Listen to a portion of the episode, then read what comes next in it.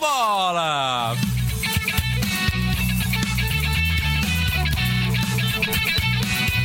Cabeça na trave!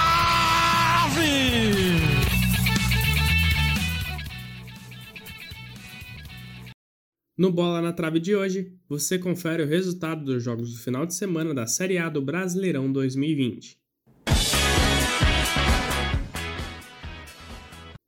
Boa tarde, ouvintes. Eu sou Caio Sobral e o Bola na Trave está começando. Santos goleia o Sport por 4 a 2 na Vila Belmiro. Quem conta mais sobre a partida é a repórter Yasmin Mior. A partida na Vila Belmiro foi frenética. Ao sete do primeiro tempo, Marinho fez o primeiro gol da partida para o Santos, em um lance de pênalti. Na sequência, Lucas Braga marcou mais um para o Peixe. O lance, porém, precisou ser analisado pelo VAR após ser anulado pelo árbitro. O sistema de vídeo reverteu o gol e o time paulistano marcou 2 a 0 em cima do esporte. Os pernambucanos contra-atacaram e Marcos Vinícius marcou o primeiro gol do time aos 27 do primeiro tempo. Leandro Monteiro foi o responsável por empatar o placar aos 45 minutos de jogo. A partida estava 2 a 2. No retorno da segunda etapa, o Peixe fez um jogo defensivo, buscando a virada, enquanto o esporte ainda estava anestesiado por ter igualado o placar. A virada veio por meio de Bruninho com um gol de cabeça. O placar atualizado era de 3 a 2 para o Santos. Na metade do segundo tempo, mais um pênalti foi dado a favor do Peixe. Soteudo cobrou e marcou. Com placar final de 4 a 2, o time do Santos venceu a partida e subiu para a quinta colocação na tabela da Série A do Brasileirão. Com as informações, eu sou Yasmin Mior para o Bola na Trave. No domingo, dia 6, o Santos vai enfrentar o Palmeiras em casa às 4 horas da tarde. No mesmo dia, o esporte joga contra o São Paulo às 8h30 da noite no estádio Adelmar da Costa Carvalho.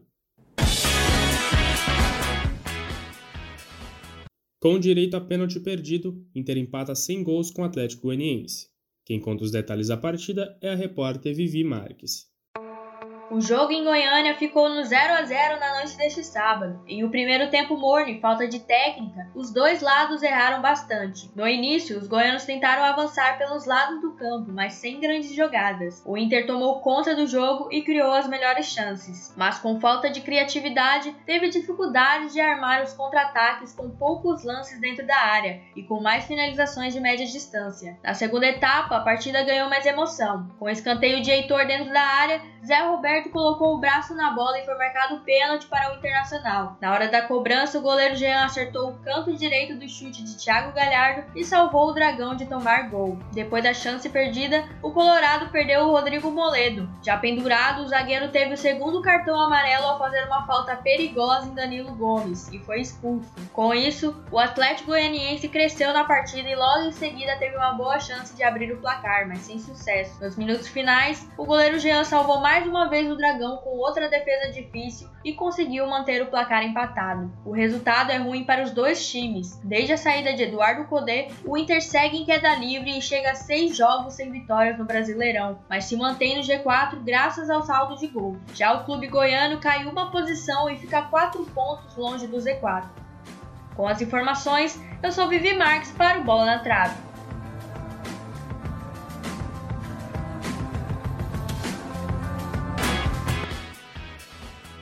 Com a partida adiada para esta quarta-feira devido à morte de Maradona, o Colorado recebe o Boca Juniors no Beira-Rio pelo jogo de ida das oitavas de final da Libertadores, às nove e meia da noite. Já o rubro-negro volta a campo só no dia 7 de dezembro para um clássico contra o Goiás, às 8 da noite, no Antônio Ascioli.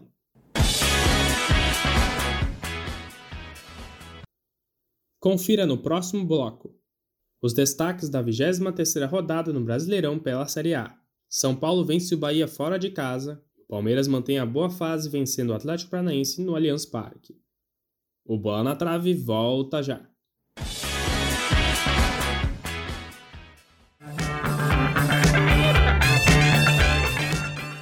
Rádio.UFSC é rádio e ponto.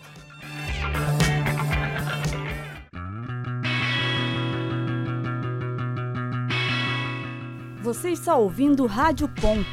Continue ligado na programação.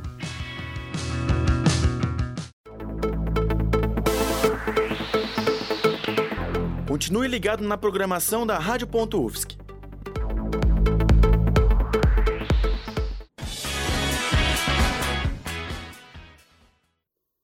Estamos de volta com Bola na Trave.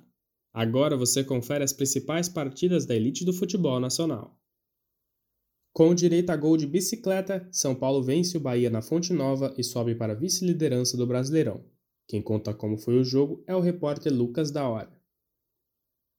A torcida do Soberano está em lua de mel com o time. Isso porque o São Paulo venceu com ótimas atuações de Luciano Reinaldo e só depende dele mesmo para assumir a liderança. E o Bahia, que jogou com diversos desfalques por Covid, incluindo o técnico Mano Menezes, ainda está em situação de risco na tabela. As duas metades da partida foram bem distintas. No primeiro tempo, o jogo foi equilibrado, com chance de gol para as duas equipes. Já no segundo tempo, a cara do jogo mudou completamente. Com a queda do rendimento do Bahia, o São Paulo se lançou ao ataque. Já no início, Luciano marcou um gol de bicicleta para o São Paulo. Na metade da etapa, o São Paulo ampliou com Arboleda e outro de Luciano. O Bahia até chegou a esboçar reação com o gol de Cleison, mas já era tarde e o São Paulo venceu. Além do brilho do atacante Luciano, vale destacar também a atuação do garçom da noite, Reinaldo, que participou dos três gols com assistência. O placar de 3 a 1 fez o tricolor paulista alcançar a marca de 41 pontos e subir para a vice-liderança do campeonato mesmo com dois jogos atrasados. Enquanto isso, o tricolor baiano permaneceu com 28 pontos e caiu para a 12ª posição. Com os destaques da partida, eu sou Lucas da Hora para o Bola na Trave. O Bahia volta a campo nesta terça-feira às 7h15 da noite contra o União Santa Fé pela Copa Sul-Americana. Já o São Paulo enfrenta o Goiás na quinta às 7 horas da noite em partida atrasada, válida para a primeira rodada do Brasileirão.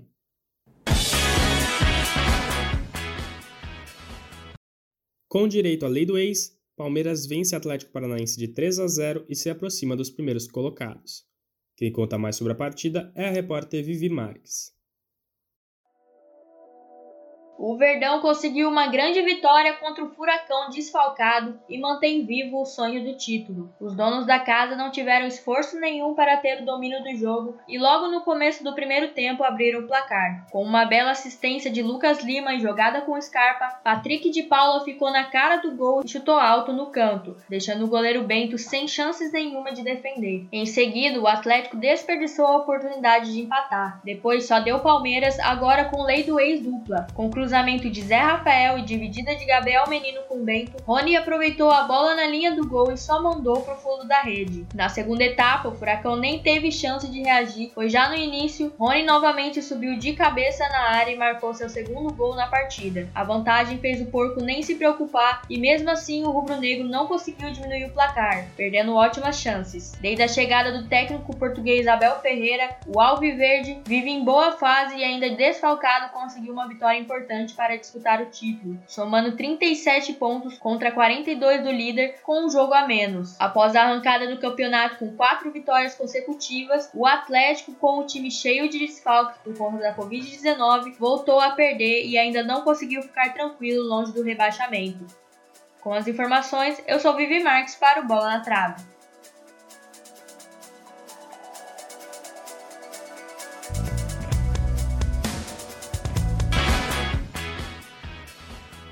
Os dois clubes voltam a campo no meio da semana pelo jogo de volta das oitavas de final da Libertadores. Na terça, o Furacão enfrenta o River Plate às 7h15 da noite em Buenos Aires. Já o Verdão recebe o Delfim no mesmo horário na quarta-feira no Allianz Parque.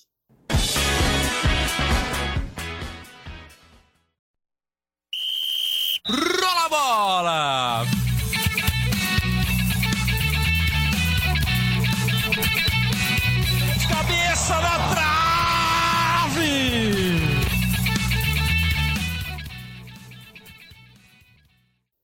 O Bola na Trave é produzido pelo Núcleo de Jornalismo Esportivo da Universidade Federal de Santa Catarina. Apresentação e roteiro de Caio Sobral. Reportagens por Yasmin Mior, Lucas da Hora e Vivi Marques. Edição de Evelyn Casão e orientação da professora Valciso Coloto. É jornalismo esportivo, é rádio e ponto.